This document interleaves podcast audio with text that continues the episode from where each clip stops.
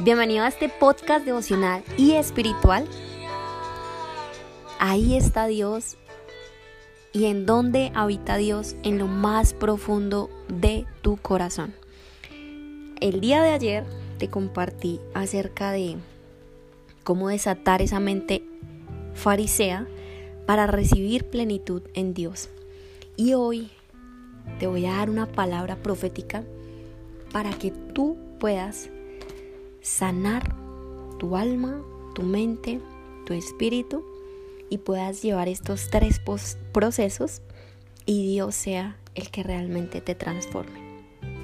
Así que puedes cerrar tus ojos, sentirte en un lugar tranquilo, cómodo. Cierra tus ojos por un momento. Yo llamo a la presencia del Espíritu Santo para que Él se lleve cualquier espíritu que viene hacia ti en emoción, que se lleve la incredulidad, que se lleve el miedo, la distracción y que toda tu alma, tu mente, tus pensamientos se concentren hoy en la presencia de Dios. Puedes respirar profundamente como siempre lo harías y dejar que esta información guíe tu proceso espiritual. Hoy te voy a revelar el primer paso y el primer paso para liberarnos de una mente farisea y recibir plenitud en Dios es recibir a Dios con una sinceridad en sentimiento visceral. Anclalo ahí con una sinceridad en sentimiento visceral. Si puedo reconocer a Dios en mi sentimiento visceral, aun cuando no está la situación deseada, puedo entonces trabajar mis áreas con sinceridad. Y hoy quiero explicarte qué es el sentimiento visceral. El sentimiento visceral es el principio de una emoción que nació de un pensamiento que nadie, nadie, nadie conoce más que la presencia de Dios y tú. Te la voy a volver a repetir. El sentimiento visceral es el principio de una emoción que nace de un pensamiento que ya tuviste, que nadie conoce más que la presencia de Dios y tú.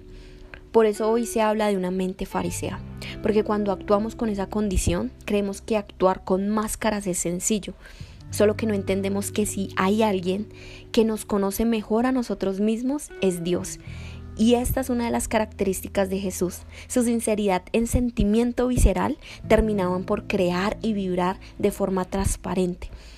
Y como actuaba así en su alma, nunca emergían espíritus. Así que él podría sanar, restaurar, amar con sinceridad, abrazar con sinceridad. Y si había algo que no le gustaba de esa persona, confrontaba esa situación con respeto y autoridad.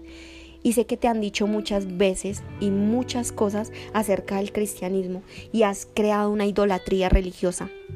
Sé que te han dicho que ser cristiano es no creer en la Virgen y también te han dicho que ser cristiano es nunca equivocarse y también te han dicho que ser cristiano es ir con la Biblia en el hombro dando bibliazos a otros y actuando y sabiendo toda la Biblia pero no teniendo un fruto de ella. Y esos espíritus que hoy condicionan tu mente y la intención de tu corazón han llegado hasta aquí. Hoy llego en humildad a decirte que desde que nacemos todos tenemos una nueva identidad. Cuando la gracia del Espíritu Santo te recubre y Él te elige, entonces ser cristiano es que en ti habita la identidad de Jesús. Por eso la Biblia es, cara, es clara cuando dice que por sus frutos los conoceré. Pero no habla de cosechas materiales, no. El de esas cosechas los conoceré, habla de frutos, los cuales son permitir que la identidad tuya actual sea transformada al conocer a Jesús. Y dos gracias y dos talentos, dos dones que hay en ti Es uno cómo encuentras plenitud en Dios al tomar la identidad de Jesús y otro es a través de su palabra, que penetra en lo más profundo de tu subconsciente hasta transformar toda tu esencia y verdaderamente cambiarte. Hoy te quiero regalar la segunda forma para recibir plenitud en Dios y que puedas desatar esa mente incrédula, esa mente farisea, que puedas tener un espíritu de revelación y es una relación íntima con Dios. Tener una relación con Dios es un estilo de vida, acercarse a su palabra en autonomía, no esperar a que alguien te lo diga, empezar a dejarlo actuar en tus pensamientos. Cuando tú dejas actuar a Dios en tus pensamientos, nunca sentirás la presencia del Espíritu Santo sin antes haber dejado entrar a Dios en tus pensamientos. Muchas de las enseñanzas que Jesús dejó fueron claras y los fariseos le decían, ¿verdad que enseñas el camino de Dios? Y ellos estaban haciendo una adulación a Jesús. Pero es real, Jesús sí enseñó cómo ir al Padre y es a través de Él. Dios es claro con su palabra cuando te dice, me amarás con todo tu corazón, con toda tu alma, con toda tu mente. Solo así reconocerás y no rendirás culto a otros dioses. Pero la palabra dioses no refiere a dioses egipcios, a dioses de esos que se inventan en las películas. La palabra dioses refiere a palabra en adicciones. Aquellos que quitan el primer lugar que le pertenece a Dios en tu corazón. Entonces Jesús dijo, denle al César lo que es del César y a Dios lo que es de Dios. Denle al mundo lo que es del mundo y a mí lo que es de mí. Y ese es el segundo paso. Esa es una forma de crear una relación íntima con Dios.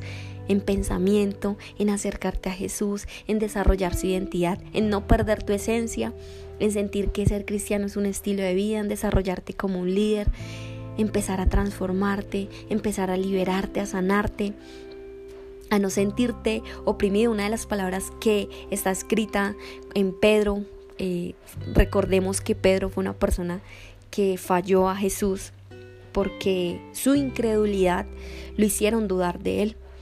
Pero sabes que Dios restaura cuando somos así de fariseos y él luego pudo predicar a más de tres mil personas y una de sus prédicas que me encanta y la amo es cuando él dice que le demos gracias a Dios por las pruebas y por las dificultades, porque es ahí en cuando nosotros empezamos a tener una confianza igual que el oro, que cuando es pasado por el fuego, nada lo quebranta y nada lo quema, ni siquiera pierde su color.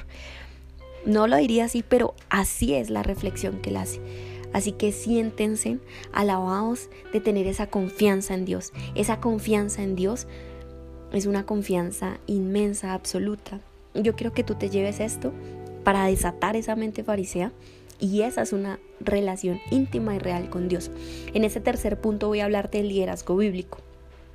Si quieres soltar una mente farisea porque reconoces que le has tenido y estás obstaculizando tu proceso, y si en verdad vamos a recibir plenitud en Dios, entonces esta es una de las mejores formas de dejarte formar y es liderazgo bíblico. A las personas les encantaría que nosotros saliéramos a motivarlos con quizás con la palabra y a decirle cosas que el mundo quisiera escuchar a través de enseñanzas bíblicas. Lo cierto es que el tinte con el que escribimos y la hoja que rayamos no lleva nuestra presencia, sino la gracia del Espíritu al utilizarnos como instrumento.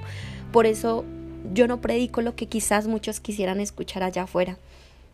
Por eso solo quiero pedirte un favor. Al escuchar esta información, te voy a pedir que no me creas a mí, que le entregues esto que tú escuchas en oración a Dios y que sea el Espíritu Santo revelándote esta palabra.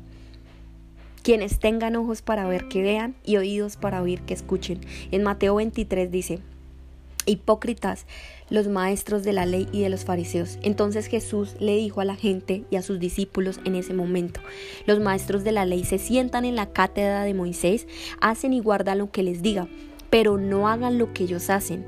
Es decir, ¿Qué estaba diciendo Jesús ahí?